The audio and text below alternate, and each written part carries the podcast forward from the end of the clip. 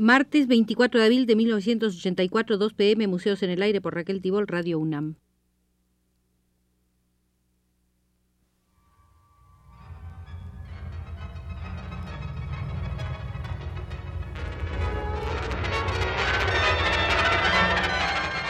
Museos en el Aire.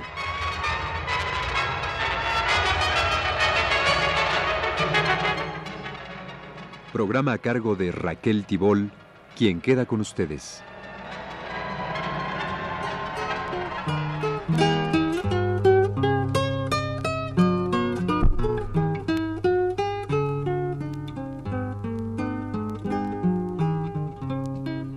Hoy haremos una primera visita al Museo de la Música Argentina.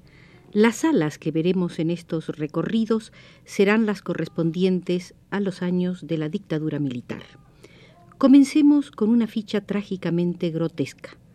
Lo dicho por el teniente general Viola, expresidente de la República Argentina, en una conferencia sobre estrategia en la Universidad Nacional de Buenos Aires el 26 de octubre de 1979.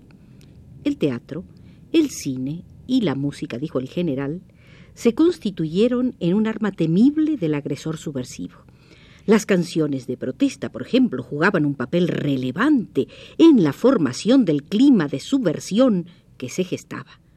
Ellas denunciaban situaciones de injusticia social, algunas reales, otras inventadas o deformadas.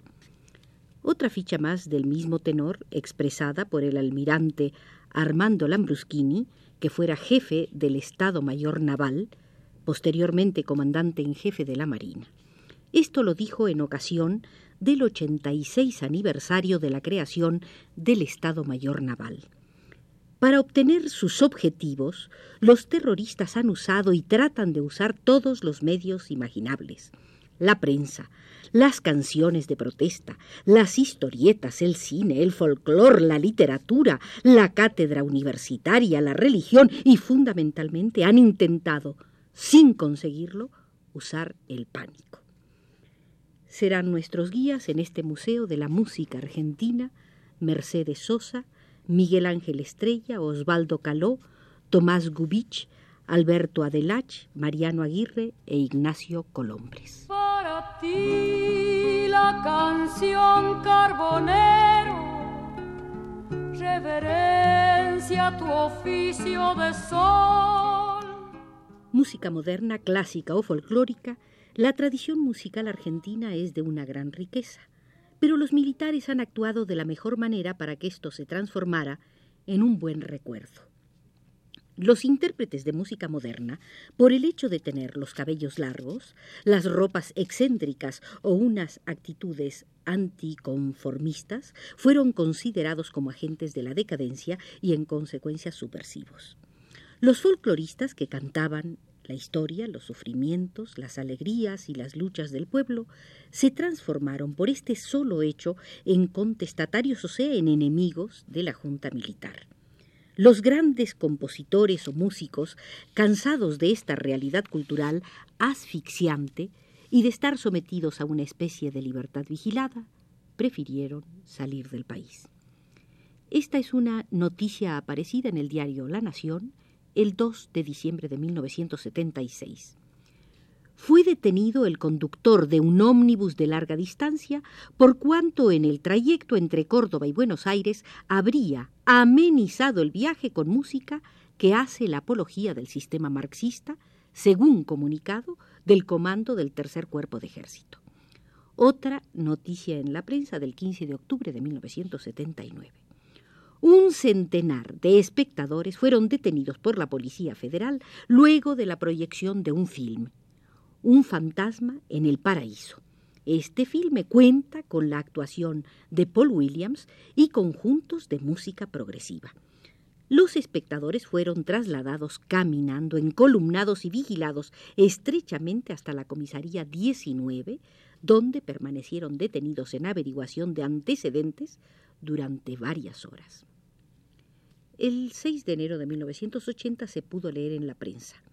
187 espectadores del concierto de música moderna realizado por el grupo de rock Almendra fueron detenidos por la policía. luego de establecida la identidad de los jóvenes transportados a distintas comisarías, fueron recobrando paulatinamente la libertad, excepto seis personas, a las que se adjudicaron infracciones por desorden. El 23 de marzo de 1980 se leyó en La Nación. La policía procedió a interrumpir una función musical a cargo del conjunto Papos Blues, a la que asistían más de 200 personas, en su mayoría jóvenes, y procedió a la detención de 15 espectadores acusados de fumar cigarrillos de marihuana. Según la policía, los integrantes del grupo de música moderna Papos Blues también tenían en su poder dichos cigarrillos, por lo que fueron detenidos. El concierto, que se desarrollaba en un cine de Villa Gesell, provincia de Buenos Aires, debió ser interrumpido. El 14 de mayo de 1980 se leía en la prensa. La policía de Concordia, Entre Ríos, procedió a interrumpir un acto folclórico deteniendo a varias personas por el delito de escuchar canciones de protesta. SIC. El partido intransigente, con la firma de su presidente, Óscar Alende, responsabilizando de este acto violatorio de las libertades públicas a las autoridades gubernamentales, señaló que once dirigentes locales fueron detenidos cuando participaban de esa guitarreada. Escuché de tu voz, carbonero, el azul de tu viejo pregón. Seguimos en el Museo de la Música Argentina, en las salas correspondiente a la trágica etapa de la dictadura militar. Continuamos viendo recortes de prensa. En el periódico de ese nombre, La Prensa, el 25 de noviembre de 1980 se leía la Secretaría de Información Pública de la Municipalidad de Buenos Aires y el Ministerio del Interior denunciaron que el tema Cocaine, incluido en el disco Just One Night, interpretado por Eric Clapton, constituía una infracción a la Ley 2077, que en su artículo 7 reprime al que preconizare o difundiere públicamente el uso de estupefacientes. A diferencia de lo ocurrido en otras ocasiones, el juez de instrucción doctor Carlos Olivieri rechazó la denuncia considerando que la canción Cocaine no puede ser considerada en sí misma una incitación al uso de estupefacientes, tal como lo entendieron los legisladores al votar dicha ley. El 1 de marzo de 1981 en el diario La Razón se leía fue suspendida la función que en el Club Rivadavia de Necochea, provincia de Buenos Aires, debía desarrollar el cantante folclórico Horacio Guaraní. Pocos minutos antes de la hora fijada para dar comienzo al recital, funcionarios de la comuna invocaron la falta de autorización municipal para impedir la función. Guaraní, al que por medio de amenazas o atentados se le ha negado la posibilidad de presentarse en público desde que regresara al país, declaró Esto me duele como argentino, no ayuda a nadie y le hace mal al país. En mayo de 1981, en la revista Humor, se leyó lo siguiente en la sección Cartas de los lectores. Las fuerzas del orden contra los recitales rockeros. En ocasión de un concierto de rock de un conjunto extranjero de jerarquía, estaba esperando a un amigo en las proximidades del Estadio Luna Park, cuando un policía de civil me pidió los documentos. Le entregué mi cédula de identidad en perfecto estado y respondí correctamente a las preguntas de rutina. Aclaro que estudio, trabajo y estaba vestido correctamente. El agente de civil me hizo subir a un colectivo fuera de línea, el cual estaba repleto de muchachos y chicas en mi misma situación. Delito cometido, estar esperando a un amigo parado en la calle. Consecuencia, casi 24 horas encarcelado con 300 muchachos, más, sin contar la gente detenida los días lunes y martes, incomunicados, sin comer, durmiendo en el suelo, sin abrigo alguno, y preguntándome si era muy grave el delito de que me gustara la música punto aparte merecen destacarse la pérdida de los 25 dólares de la entrada y la desilusión de perderme un espectáculo que estaba esperando con un mes de anterioridad. Todo por una virtual averiguación de antecedentes. y si no fuese por mis padres, tal vez hubiera pasado más de 24 horas en una celda. Me parece que ya está caduco el pensamiento y o asociación del amante del rock con la suciedad, pelo largo, subversivos, drogadictos. ¿Es que esa prehistórica mentalidad no va a cambiar jamás? ¿O es que los objetivos de esas razzias son desarticular, tratando de desalentar a concurrir a espectáculos de ese tipo a una juventud que cada vez encuentra más cosas en común? Pienso que lo que me pasó a mí, junto con unos 300 chicos más, no tiene motivos lógicos de ser. Firmaba esta carta en la revista Humor el joven Fargi. La respuesta de la redacción decía, Te comprendemos. A varios chicos de la redacción contigua, la de la revista Urra, les ha pasado lo mismo.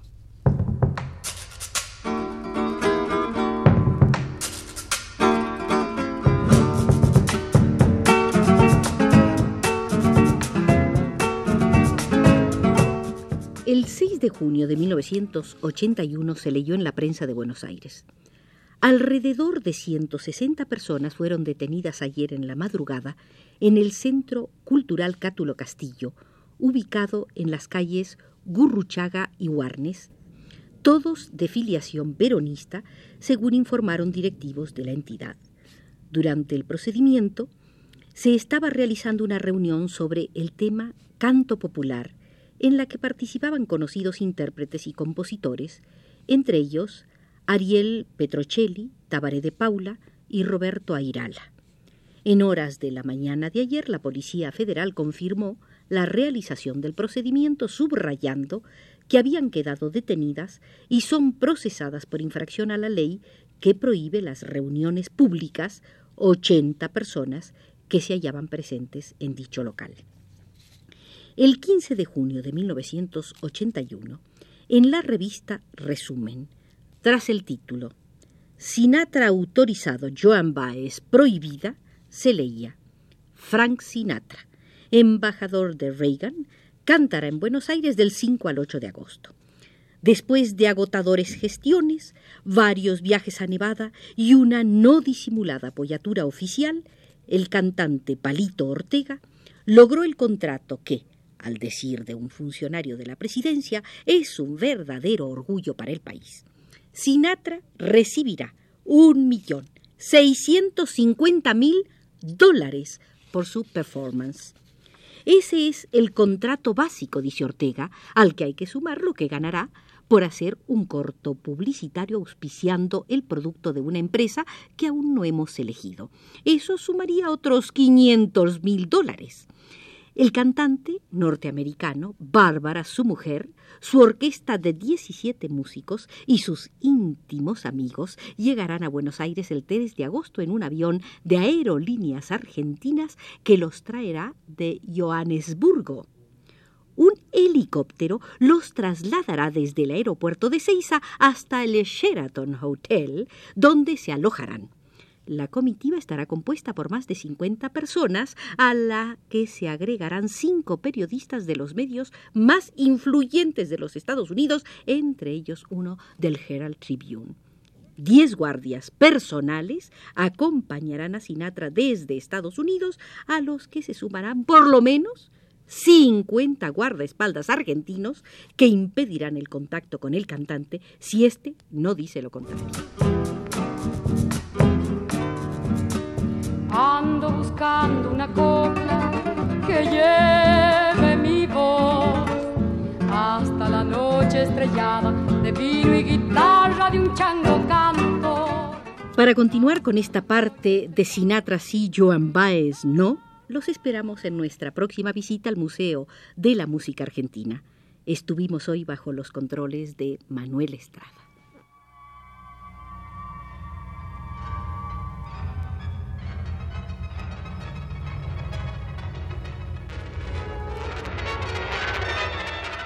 Este fue Museos en el Aire.